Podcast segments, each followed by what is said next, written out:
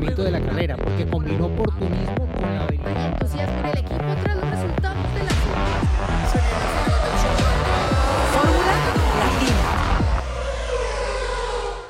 Bienvenidos formuleros, aquí estamos iniciando un nuevo episodio de Fórmula Latina, después de lo que fue el Gran Premio de Austria, después de una nueva victoria de Max Verstappen y después de que el principal protagonista fue el comisariato deportivo, ¿no? Y cuando los comisarios deportivos son los protagonistas es porque algo no está funcionando bien.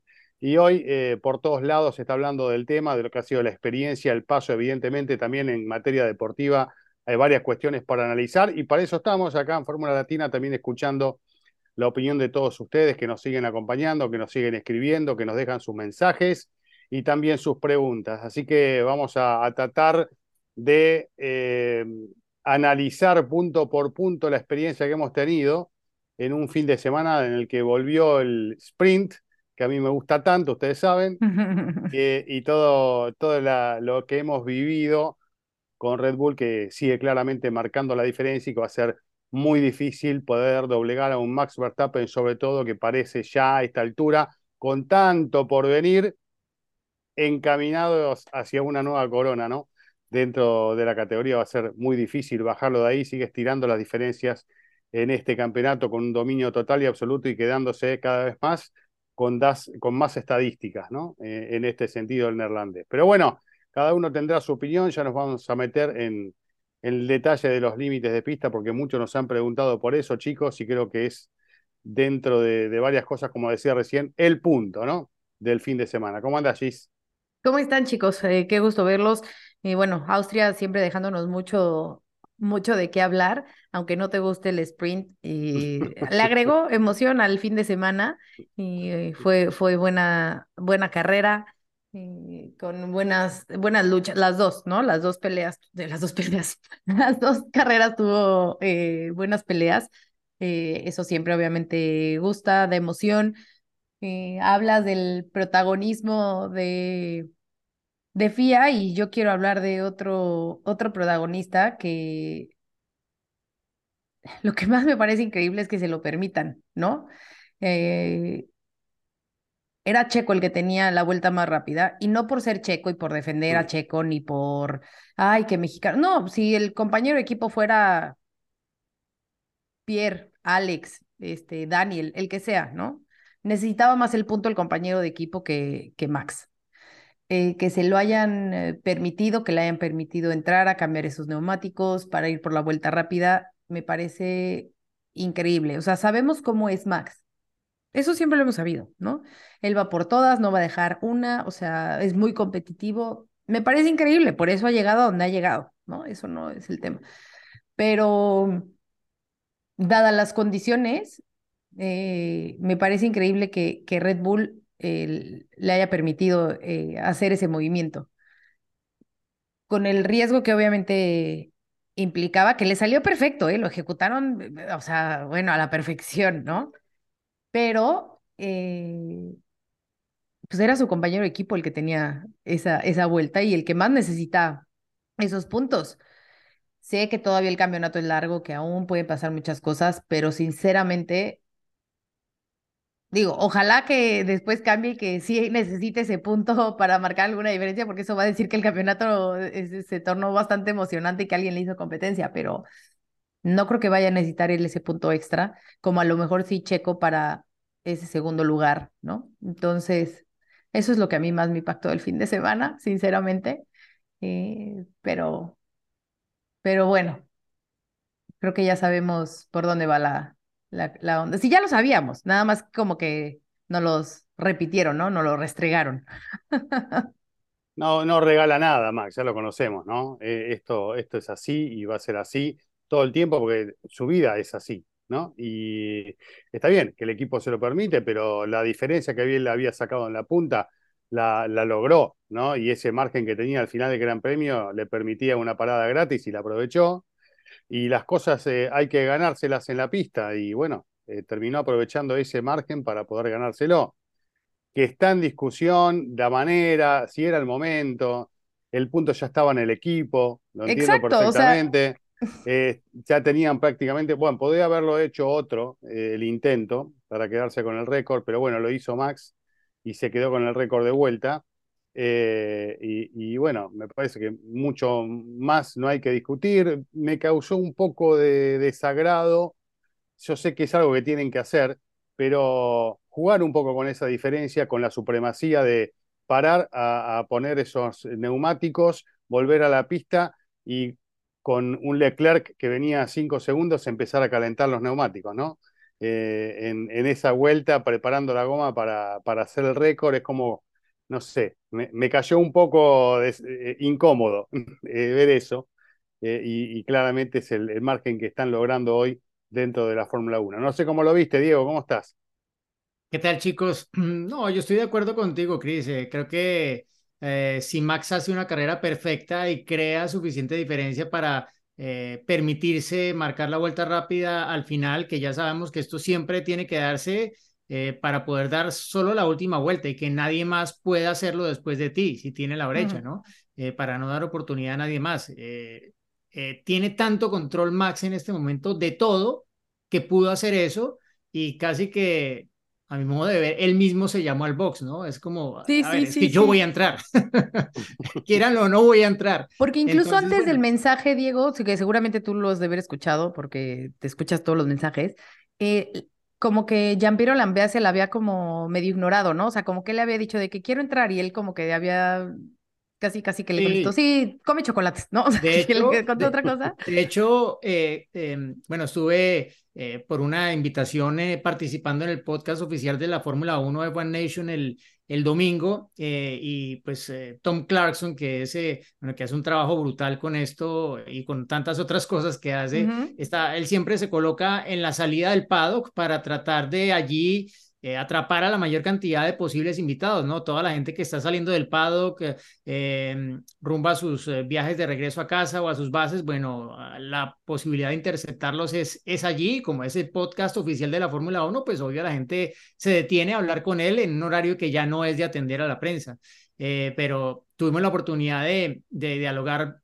brevemente con, con Adrian Newey, que él parecía realmente bastante tranquilo y se hubiese quedado ahí más tiempo, pero la, la gente que lo acompañaba de Red Bull nos empezó a hacer ojos de, bueno, mira, es que ya, ya, ya se tiene que ir, pero él estaba feliz hablando de la carrera, mencionó esto, mencionó lo que pasó el sábado eh, entre Checo y Max en el sprint en la primera vuelta, que fue un momento realmente tenso y que fue un poco más allá de lo que él hubiese querido ver, y también de, de esa parada en boxes, pero, pero al final, bueno, se va con una sonrisa y se va tranquilo porque sabe que todo salió bien, aunque como él bien lo dijo, en ese momento fácilmente podría haber salido muy mal, ¿no? El tema es que el equipo tiene la confianza en Max y Max tiene la confianza en que el equipo no va a hacer un mal pit stop. De hecho, fue muy bueno también el pit stop.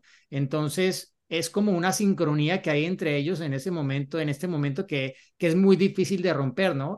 Que no sé si tendrá que pasar algo extraño para que se rompa, pero yo no veo cómo eh, en este momento se, se vaya a perder ese impulso, ¿no? Ya son cinco victorias consecutivas que iguala la mejor racha que ha tenido Max en su carrera en la Fórmula 1 y pues es difícil pensar que Silverstone no ofrezca la posibilidad de que tenga la más extensa, ¿no? Y que consiga su octava victoria del año y su sexta consecutiva. Entonces, eh, yo creo que, a ver, Max lo hizo perfecto y no, no, no veo un argumento para señalarlo por haberlo hecho. Sí, el equipo ya lo tenía y eso también lo dijo Adrian Newey, pero, a ver, el reto de Max en la carrera acabó muy pronto, ¿no? Yo se lo pregunté después del Gran Premio, le dije, bueno, ¿hubo realmente algún reto para ti en la carrera? Y me dijo, siempre hay que cuidar los neumáticos, ta, ta, ta, ta. Bueno, él hizo su parte, entonces, ¿por qué no puede tener ese regalito extra? de darse el gusto de marcar la vuelta rápida y sumar otro punto más, que igual el punto más, pues probablemente hará que todo sea incluso más aburrido porque todo queda en sus manos y porque es un punto que lo acerca más a ser campeón de forma más anticipada. Eh, pero así es Max, es avasallante cuando lo quiere y, y está viviendo un momento de forma que, que, que realmente es, es aburrido para el público general, pero que al mismo tiempo es difícil de valorar y colocar en su, sí, de darle la, dimensión que tiene realmente, ¿no? Porque cuando tú ves qué pasa con el otro Red Bull, bueno, la gente dirá, sí, es que a Checo no le dan, a Checo no tiene esto, Checo no tiene lo otro, Max es el preferido, pero es que, ¿qué hizo mal Max en todo el fin de semana? ¿Qué lleva haciendo mal en las últimas carreras? Es que Max no se equivoca, está en un momento realmente pletórico en el que se encuentran muy pocos pilotos en su carrera, ¿no? Lo vivió Vettel más recientemente con, con Red Bull, lo vivió Hamilton en alguna medida con Mercedes también durante estos años, lo vivió Michael Schumacher en su lapso con Ferrari desde su primer título y hasta 2000, 2004, diría yo y ahora lo está viviendo Max Verstappen, ¿no? También, también pude entrevistar a Mark Webber en la parrilla que hace tiempo venía persiguiéndolo, pero siempre estaba ocupado en alguna otra transmisión. Este fin de semana estaba relajado y le pregunto un poco por, por, por Checo y por Max y bueno, él, él realmente reconoce que lo que está haciendo Max en este momento es excepcional, que hay que admirarlo por lo que es. Eh, aunque probablemente sea muy difícil hacerlo sabiendo que tiene el mejor coche y que pues el equipo en realidad está rodeándolo en todo momento porque se entiende, ¿no? Es el, el piloto con el que han conseguido los últimos dos títulos mundiales eh, de pilotos. Eh, entonces, a ver, eh, esto va a pasar varias veces, ¿no? Y si Max puede ganar todas las carreras, incluso si Checo está a riesgo de perder el segundo lugar, el lugar en el mundial por X o Y motivo al final del año con Alonso con quien sea, él va a querer sumar el mayor número de victorias, superar las 15 que consiguió el año pasado. A ver, el que no vio la temporada del año pasado, véala, porque esa es la lección de lo que es Max Verstappen y no va a cambiar. Y no va a cambiar, no sé si en algún momento de su vida o de su carrera. Eh, él quiere ganar todo, lo quiere todo para él y si es capaz de lograrlo, lo va a hacer. Sí, totalmente de acuerdo. Me parece que esa es, es una explicación muy clara y, pensaba en Mark Webber, ¿no? Que él estuvo más en el lugar de Checo que en el de Verstappen, ¿no?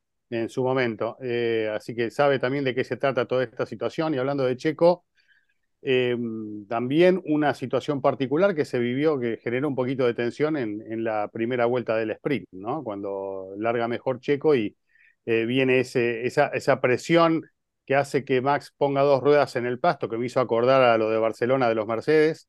E, ese momento que en este caso terminó bien, pero que después se la cobró también Max, ¿no? Con dos situaciones eh, seguidas en las que lo lleva bien hacia afuera a Checo, incluso en la segunda que lo hace perder la posición, eh, ya eh, de alguna manera con un exceso, como cobrándose esa maniobra anterior y que estaba disgustado con lo que había pasado, ¿no? Pero bueno, algo de tensión, al menos que en ese momento se vivió entre los dos pilotos, que no le viene mal a, a la Fórmula 1, más allá de que luego eh, fue Max el que se pudo escapar en la punta y, ganar por más de 20 segundos, ¿no? que también eso hay que destacarlo en el eh, sprint. Eh, ni más ni menos, que marca claramente cuál es la situación de él hoy dentro de la Fórmula 1 y dentro del equipo, con, con, el lugar que se le está dando y con el auto que está teniendo, ¿no? Absolutamente a su gusto. Gis, quería decir algo.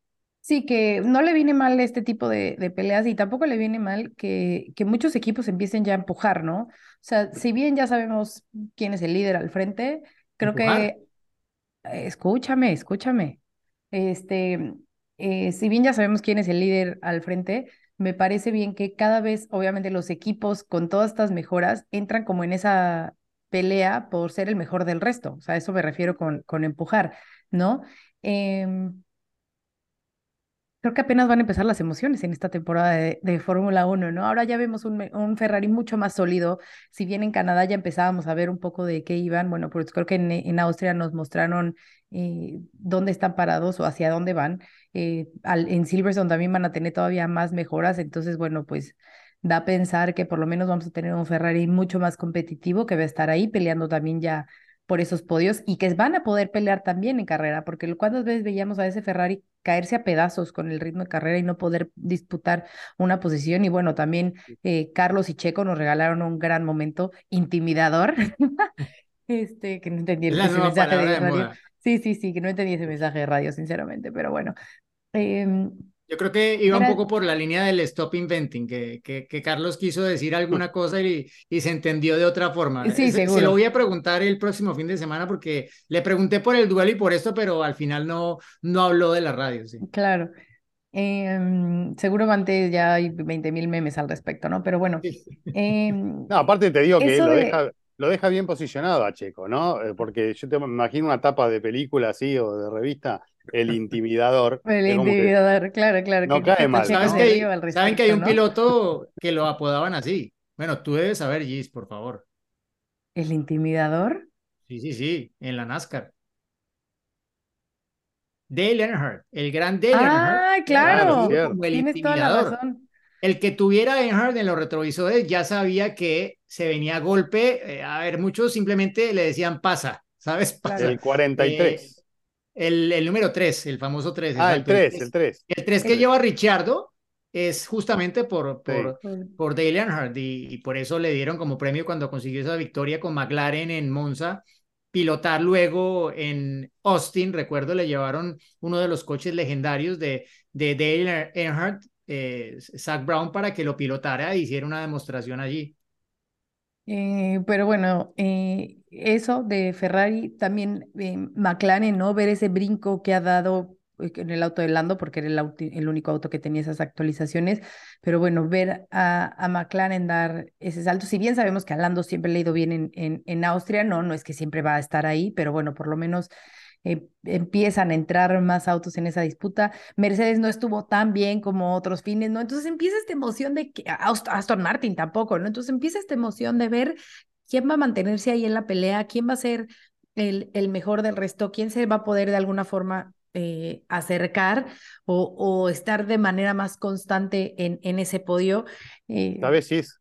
El otro día me decía un compañero, eh, si no estuviese Max, ¿qué campeonato tendríamos? No, claro, por supuesto, es lo que te digo. O sea, ya sabemos quién está arriba. O sea, la emoción ya viene del, del 12 en adelante, ¿no? O sea, eso es lo que, eh, incluso las cámaras, los medios, ya todo el mundo habla más de, de esas, esas peleas, porque son los que nos están dando la emoción, la carnita, lo, lo rico de, de esta, de esta temporada.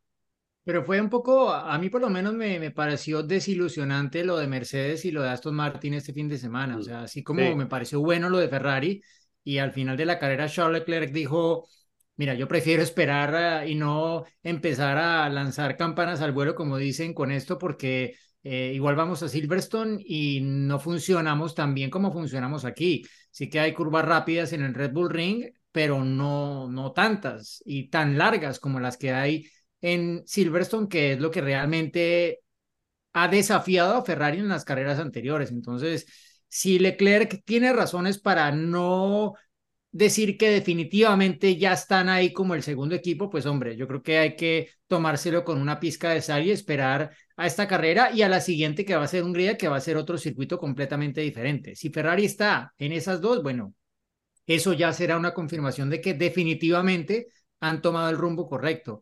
El problema es que, claro, vas a un circuito con ciertas características, Y favorece a uno, unos. vas a otro, favorece a otro, pero es que aquí fue muy claro que Mercedes y Aston Martin se vinieron abajo, pero se descolgaron completamente.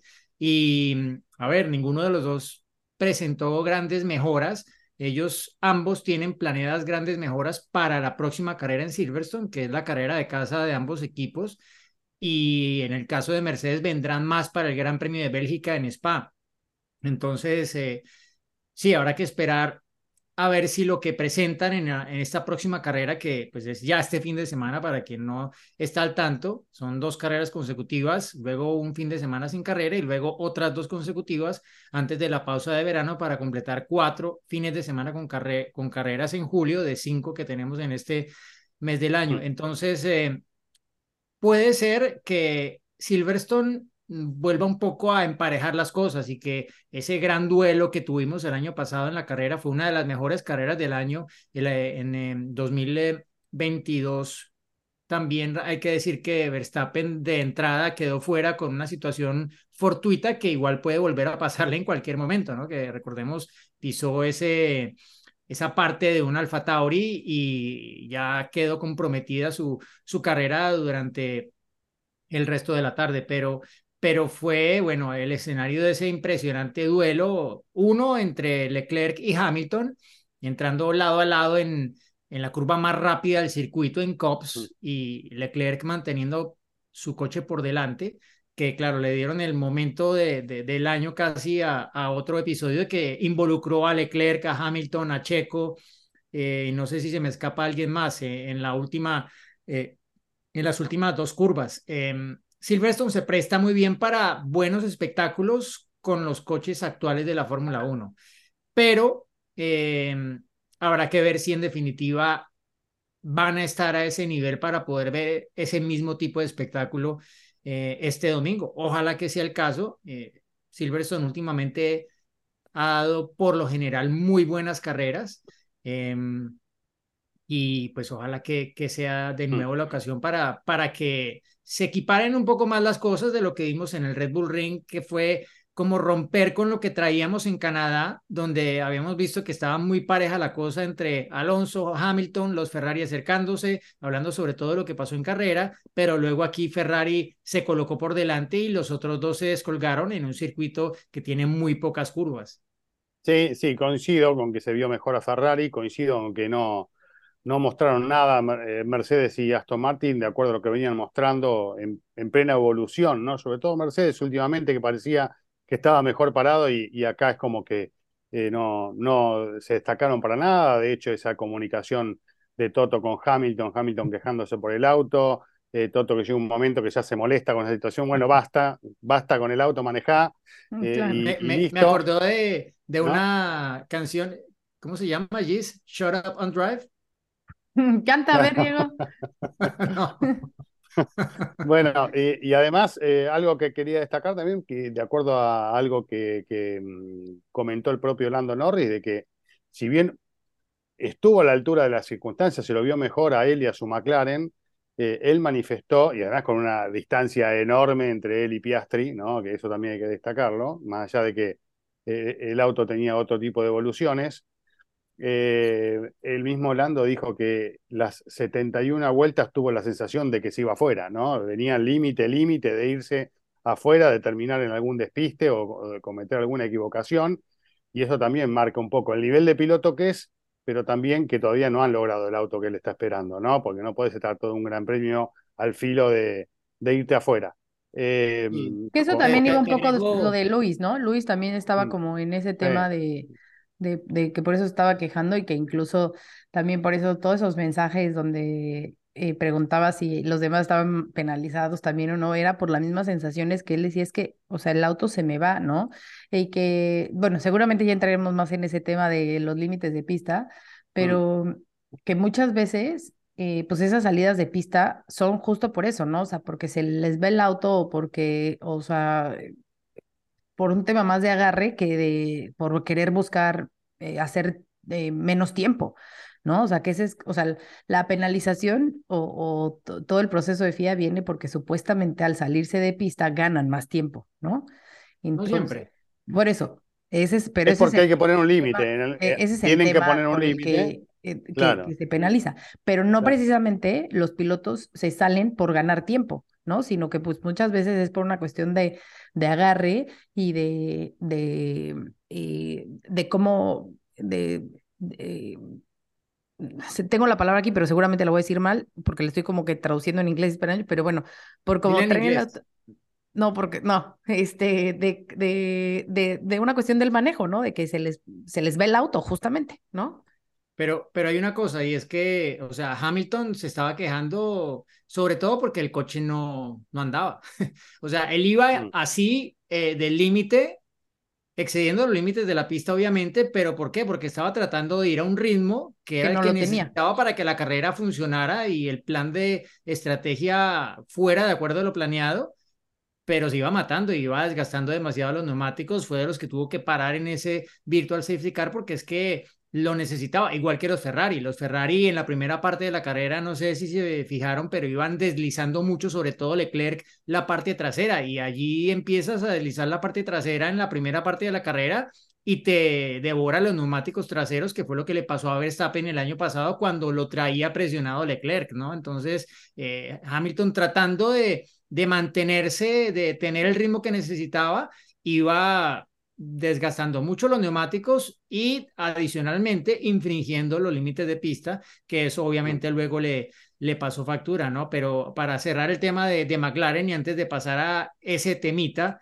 Chris, eh, decir que estas mejoras de McLaren se colocaron a propósito solo en el coche de, de Lando Norris para tener datos de correlación suficientes para luego dar el siguiente paso que va a llegar este fin de semana en Silverstone. Y hay otro más que llegará en la siguiente carrera. Luego serán tres carreras consecutivas con mejoras en las que aquí llegaba el 50% de, de las mejoras en Red Bull Ring. Hay otro 25 en las dos siguientes carreras. Si esta tendencia realmente marca lo que el equipo estaba buscando, pues qué bien por McLaren y, y qué bueno sería que estuviera otro equipo como McLaren metido en esa lucha donde está Mercedes, Aston Martin, Ferrari eh, y donde ellos podrían ser otro gran integrante porque recordemos que ellos venían el año pasado peleando justo en ese grupo eh, de atrás, ¿no? Estaban más en su pelea con Alpine. En este momento en el Mundial de Constructores están súper descolgados de Alpine, no han tenido una buena primera parte de la temporada, pero parece que esto los está sacando del agujero en el que se han metido en la primera parte del año. Oye, que vuelve el Bien. cromado, ¿eh? Por cierto. Bueno, el Pues, gris pero. Bueno, ese gris con no papaya. es el mismo cromado de Gris- 2006 Nuevo diseño. a Gris con papaya. 2013, 14. No, no es el mismo. A mí no, Bueno. no me No te quieran de vender, este, no, ok. Bueno, Bueno, ya veremos cómo luce en la pista. Eh, vamos a la rápido. novela. A ver, Vamos a la novela de los track limits. de los 1200, ajá. Eh, sí, una, una cosa vergonzosa. Pero bueno, eh, aprovechemos antes de entrar en tema a escuchar esta pregunta. Buenas tardes, Fórmuleros. Mi nombre es Edgar Márquez, desde Monterrey, Nuevo León, México. Solo para preguntar, ¿cómo saben si los autos rebasaron el límite de pista? ¿O acaso los autos traen un sensor? Saludos y gracias. Hasta luego, bye.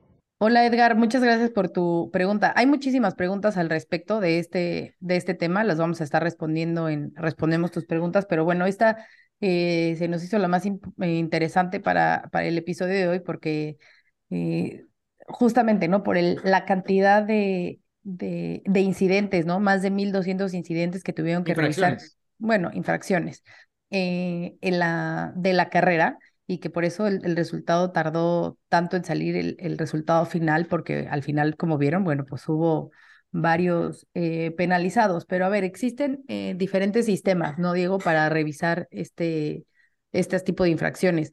Uno eh, son sensores en la pista, dos cámaras, ¿no? Que están cámaras que en la pista y los mismos oficiales que también están ahí, que están pendientes de todo eso. Entonces, eh, están buscando tener como esta red en donde puedan checar todo, pero por lo mismo también se hace mucho más tardado, ¿no? Porque hay que revisar desde diferentes puntos, hay que revisar 20 autos y eh, en, en todas las, la- las vueltas, ¿no? Pero bueno, esos eh, son los tres que, que se utilizan, Diego. No sé tú qué más estuviste ahí, qué, qué más pudiste ver. Sí, bueno, yo, yo lo consulté específicamente después de lo que le pasó a Checo en la clasificación del jueves, ¿no?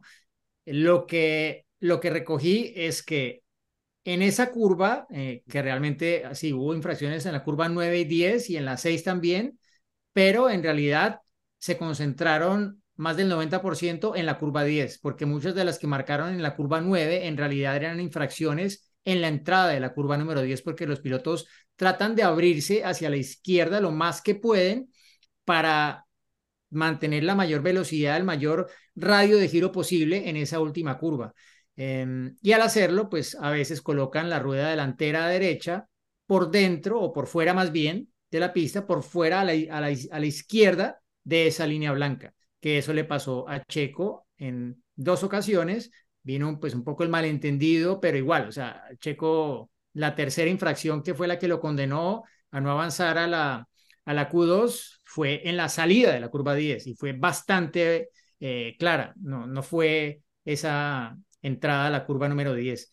Entonces, lo que me dijeron allí, en esa curva 10 había una cámara que enfocaba de frente la salida de la curva, que tiene pues una serie de sistemas que permiten a los comisarios que están al frente de las pantallas determinar, en teoría fácilmente, si un piloto infringió los límites de pista o no. Pero hay también un sensor. El problema, según lo que me dijeron, es que el sensor solamente se activa cuando es una infracción muy clara. Es decir, si era cuestión de 2, 3 centímetros, el sensor no se activaba. Y allí tenían que confiar en el sistema de apoyo, que es la cámara que está ubicada a la salida de la curva 10, enfocando de frente la salida de la curva. Estos dos sensores ahí funcionaron. Aparte, ¿sí? Los de los Aparte, oficiales. En teoría, para esta carrera, y desde hace ya varias carreras, el race control no es solamente el que está en el circuito. Hay un race control remoto, otra base remota de la FIA, en la que hay más personas trabajando también en todos estos aspectos, no solamente en los límites de pista. ¿Qué ocurrió? Que se controlaron tanto mejor en teoría y entre, comillas más bien los límites esta vez respecto al pasado, que saltaron demasiadas infracciones, a tal punto que en la carrera los comisarios no daban abasto. No, cualquier posible infracción, cuando la iban a mirar, ya había otra. Y, es, y cuando tomaban esa, ya había otra. Entonces se vieron absolutamente desbordados y por eso vino la protesta de Aston Martin, porque las cuentas de Aston Martin no daban. Para ellos ya había muchas más infracciones de las que realmente habían generado las penalizaciones que se dieron a conocer durante la carrera. Y la gente de Aston Martin, aparte, tienen eh, eh, a una persona allí que es un abogado, si me escapa el nombre, el apellido es Stevenson, pero era el mismo que estaba en la época de Force India Racing Point al lado de Checo y yo me acuerdo que siempre que él iba con Checo a Race Control, volvía con el tema resuelto a favor. El tipo es un crack, o sea, lo admiro, chapó, porque él siempre tiene los argumentos para desarmar cualquier caso que la FIA le arme. Eh, seguramente ha perdido algunos, ¿no? Pero, pero no todos. Y seguro que fue una persona clave, por ejemplo, en el tema del famoso Mercedes Rosa. Y él sabía hasta dónde se podían ir y sabía los riesgos de, de lo que estaban haciendo, pero sabía también hasta dónde los podían sancionar. Entonces, bueno, en este caso, y volviendo al tema, él, él, él seguramente tenía muy claro lo que decía el reglamento, cómo podía luego protestar los resultados, cómo apoyarse para soportar su caso en evidencias, que a ver, los fotógrafos de la Fórmula 1 hay muchísimos y hay fotógrafos que trabajan con equipos específicos, hay otros que trabajan con todos, pero igual pueden ofrecer es, ese material también a un equipo que, que quiera soportar su caso de que, mira, hay demasiadas infracciones que ustedes no han, no han sancionado. Y entonces allí pues vino, vino esta protesta que dio a que se revisaran esas, esos 1.200 o los que fueran posibles episodios de infracciones que desembocaron en esas 12 sanciones a 8 pilotos diferentes horas después de que hubiera terminado la carrera. Que obviamente esto no está bien, ¿no? Eh, yo pues eh, dentro de lo que les comentaba al principio que estuve en el podcast de, de One Nation con eh, Alex Furtz fue uno de los invitados. Furtz es piloto local, él tuvo que ver con el diseño de ese circuito y ha sido además presidente de la GPDA. Entonces, está muy bien armado para entender cuál es el problema. Y según él, los pilotos necesitan sentir cuando están sobrepasando el límite. Claro. Y allí hay varios temas. Uno, que es una curva rápida. Dos, que es una curva con una compresión en medio que hace que el coche luego a la salida vaya un poco liviano. Entonces, es muy fácil excederse algunos centímetros de esa línea blanca que aparte no pueden ver. O sea, los pilotos no ven la línea blanca. Ellos tienen una noción de dónde está, pero no la ven. Y es una línea muy delgada. También conocí que durante el fin de semana se planteó la posibilidad de hacer la línea blanca más ancha, de pintarla más ancha, específicamente para esa curva. Pero estaba el pronóstico de lluvia para el sábado, que al final se cumplió, Mm. Y decidieron al final, mira, no, no, no se puede, aparte porque eso fue después de lo que pasó el viernes. Entonces era como alterar el formato de lo que ya había afectado a algunos pilotos durante la jornada Sí. de clasificación para el Gran Premio del domingo. Entonces, al final no se hizo. ¿Qué pasa? Eh, hay bordillos, eh, líneas blancas que tienen cierto relieve. No sé si ustedes han visto que hay carreteras, si no me equivoco, hay una en Hungría, que tiene, y, y otra en Japón, que tienen las líneas blancas, cuando tú las pisas, se genera un ruido. Sí, ruido. sí. Incluso hay una en Japón que, que se genera un ruido que va acorde a una melodía, sí. si vas a la velocidad que tienes que ir. Bueno, Así que el himno nacional. exacto. Bueno, no eso, pero que los pilotos por lo menos sientan cuando están en esa línea, ¿sí? El tema es que aquí no, no las, o sea, no la ven, entonces, si no la sienten, pues es muy fácil que, que se excedan, ¿no? Y También, por eso se obviamente, habla un tema de poner eh, grava, ¿no? Que es lo que, lo es que lo se que pero- la buscando. FIA, pero El está el problema tema de es- las motos. Las Claro, otras las categorías, motos. claro. Pero bueno, igualmente eso es un tema que en algún momento hay que resolver, porque pasa en algunos circuitos, no es el único No. en el que sucede eso. Y lo van a resolver, Chris. en O sea, ten la eso. seguridad que el próximo Esto año no- lo van a resolver, porque Esto no puede volver a pasar. hasta Un papelón. 2030, o sea, siete años más del Red Bull Ring y no puede haber Sí. otro año más de esto. No, esto es un papelón, tienen que encontrar una solución. Eh, yo creo que no es, no es tan compleja, pero claro, cuando vos pensás en el motociclismo, necesitan otro tipo de, de vía de escape, ¿no? Por motivos de seguridad, pero claramente a, a nivel Fórmula 1 y a nivel automovilismo tiene que haber una distancia entre la línea blanca hasta donde termina la, digamos, la sobrepista del ancho del auto y nada más, ¿no? Y ahí, a partir de ahí, lo que sea, pasto, eh, grava, lo que quieran poner, eh, oleca, como lo quieran llamar. Y, bueno, son esas las medidas de seguridad o los elementos que tienen que utilizarse como para que los pilotos puedan correr y si van al límite, bueno, que tengan un límite natural y si se exceden, vendrá el trompo, vendrá el despiste, se terminará ahí la carrera, la clasificación o el entrenamiento. Tiene que ser natural, no podemos estar todos pendientes a ver de cuántas vueltas le van a sacar a cada uno, de quién se excedió dos centímetros o, o cinco milímetros. Creo que es Parte bastante claro lo que hay que buscar para resolver y después cuando llegue, el- no sé, alguna solución tiene que haber, tanta tecnología, eh, cuando llegue el motociclismo, no sé, sacarán un poco de, de grava o buscarán de acomodarlo eh, de acuerdo a las necesidades del motociclismo, ¿no? sí, o sea, porque hay, dos temas. O sea, uno es que, claro, esto es para la Fórmula 1 y la Fórmula 1 va un fin de semana al año, no va todo el año y el circuito no vive solo de la Fórmula 1, vive de muchas más cosas. Entonces, por eso siempre tienen que tener en cuenta soluciones que apliquen para todo. Eh, colocar y quitar grava, obviamente no es algo práctico porque si no ya lo habrían hecho. Eh, pero sí, sí digo que, por ejemplo, MotoGP cuando corre allí, la última curva es diferente. No sé si ustedes se, se fijaron, pero se alcanza a ver como una pintura verde sobre el asfalto una en lo que es la eso. línea de carrera de la Fórmula 1 y se ve como un pianito, un bordillo medio pintado allí. Bueno, justamente porque en MotoGP hace más angosta la pista en esa zona para alejarse más de, de la, de la escapatoria. Eh, igual los motociclistas se van sobre los bordillos y todo esto, que son unos magos para ir en una rueda allí deslizándose sobre superficies que no son absolutamente lisas.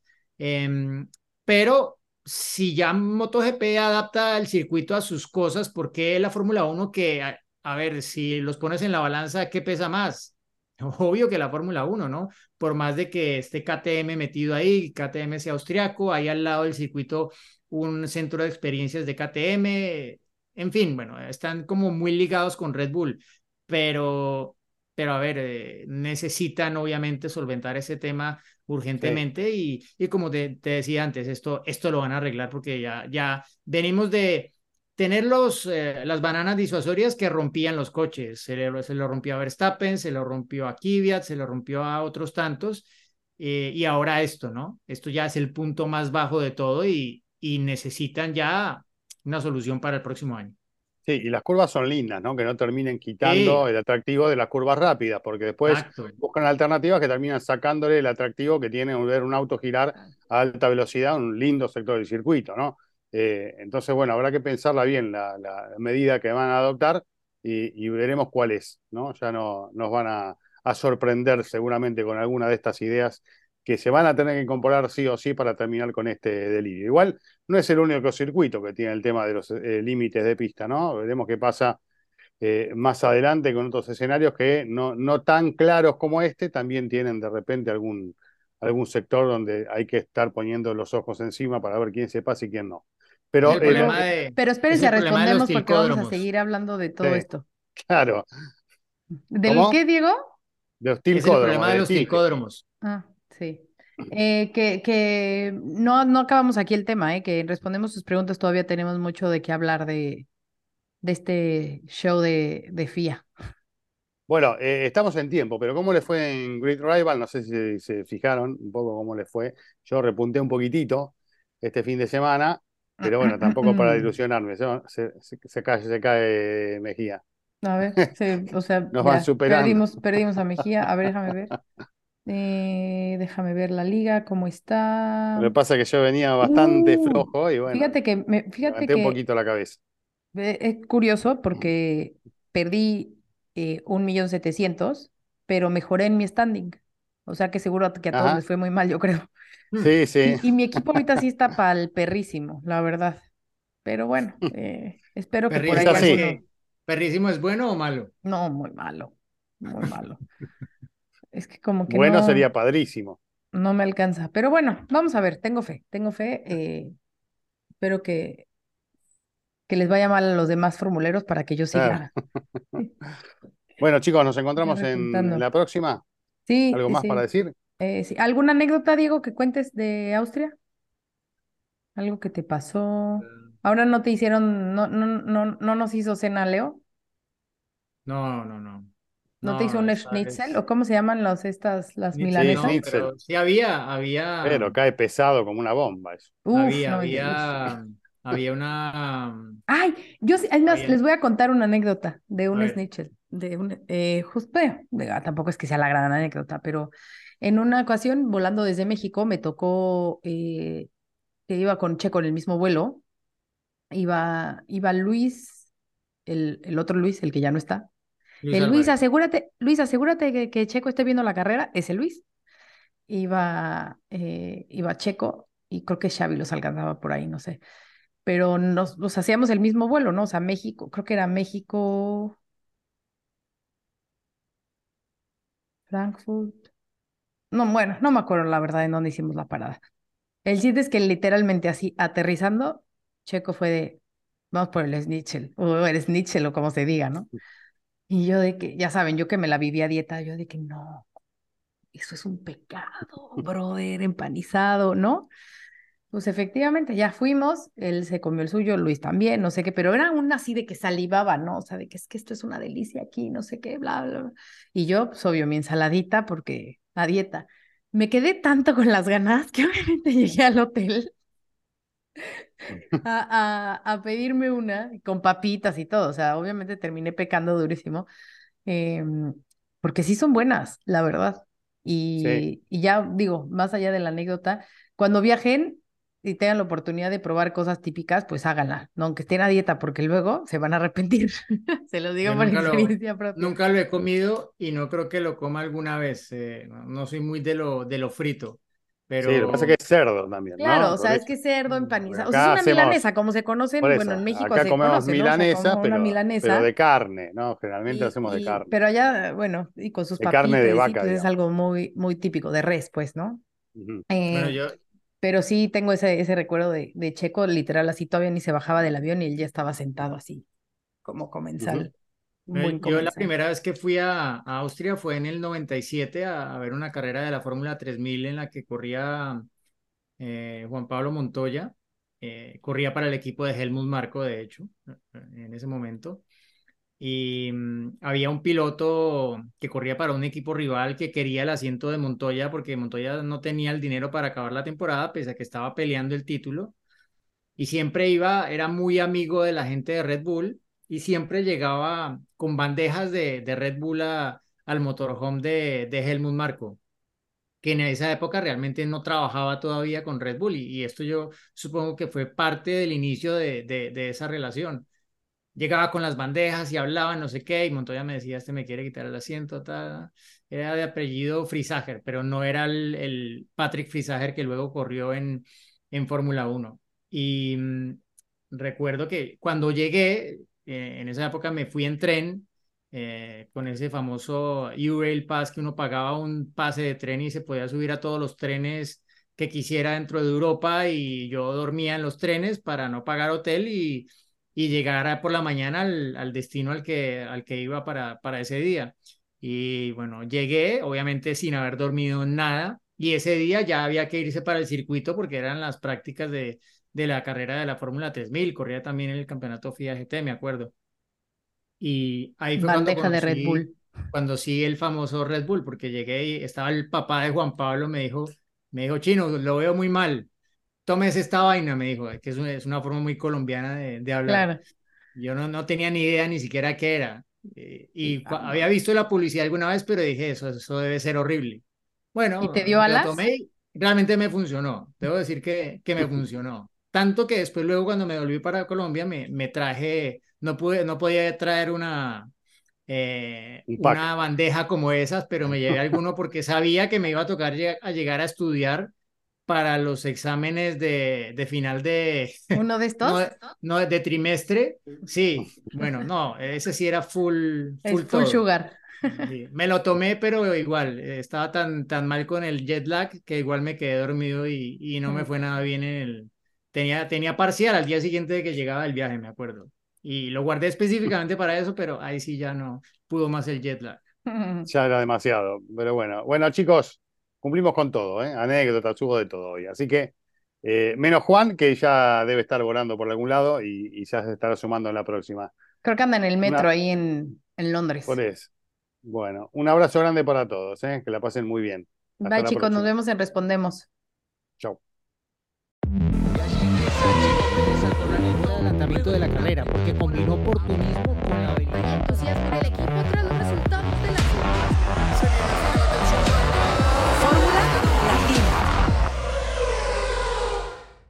is Ryan here, and I have a question for you. What do you do when you win? Like, are you a fist pumper? A woohooer, a hand clapper, a high fiver. I kind of like the high five, but if you want to hone in on those winning moves, check out Chumba Casino. At chumbacasino.com, choose from hundreds of social casino style games for your chance to redeem serious cash prizes. There are new game releases weekly, plus free daily bonuses. So don't wait. Start having the most fun ever at chumbacasino.com. No purchase necessary. Group. Void were prohibited by law. See terms and conditions. 18 plus.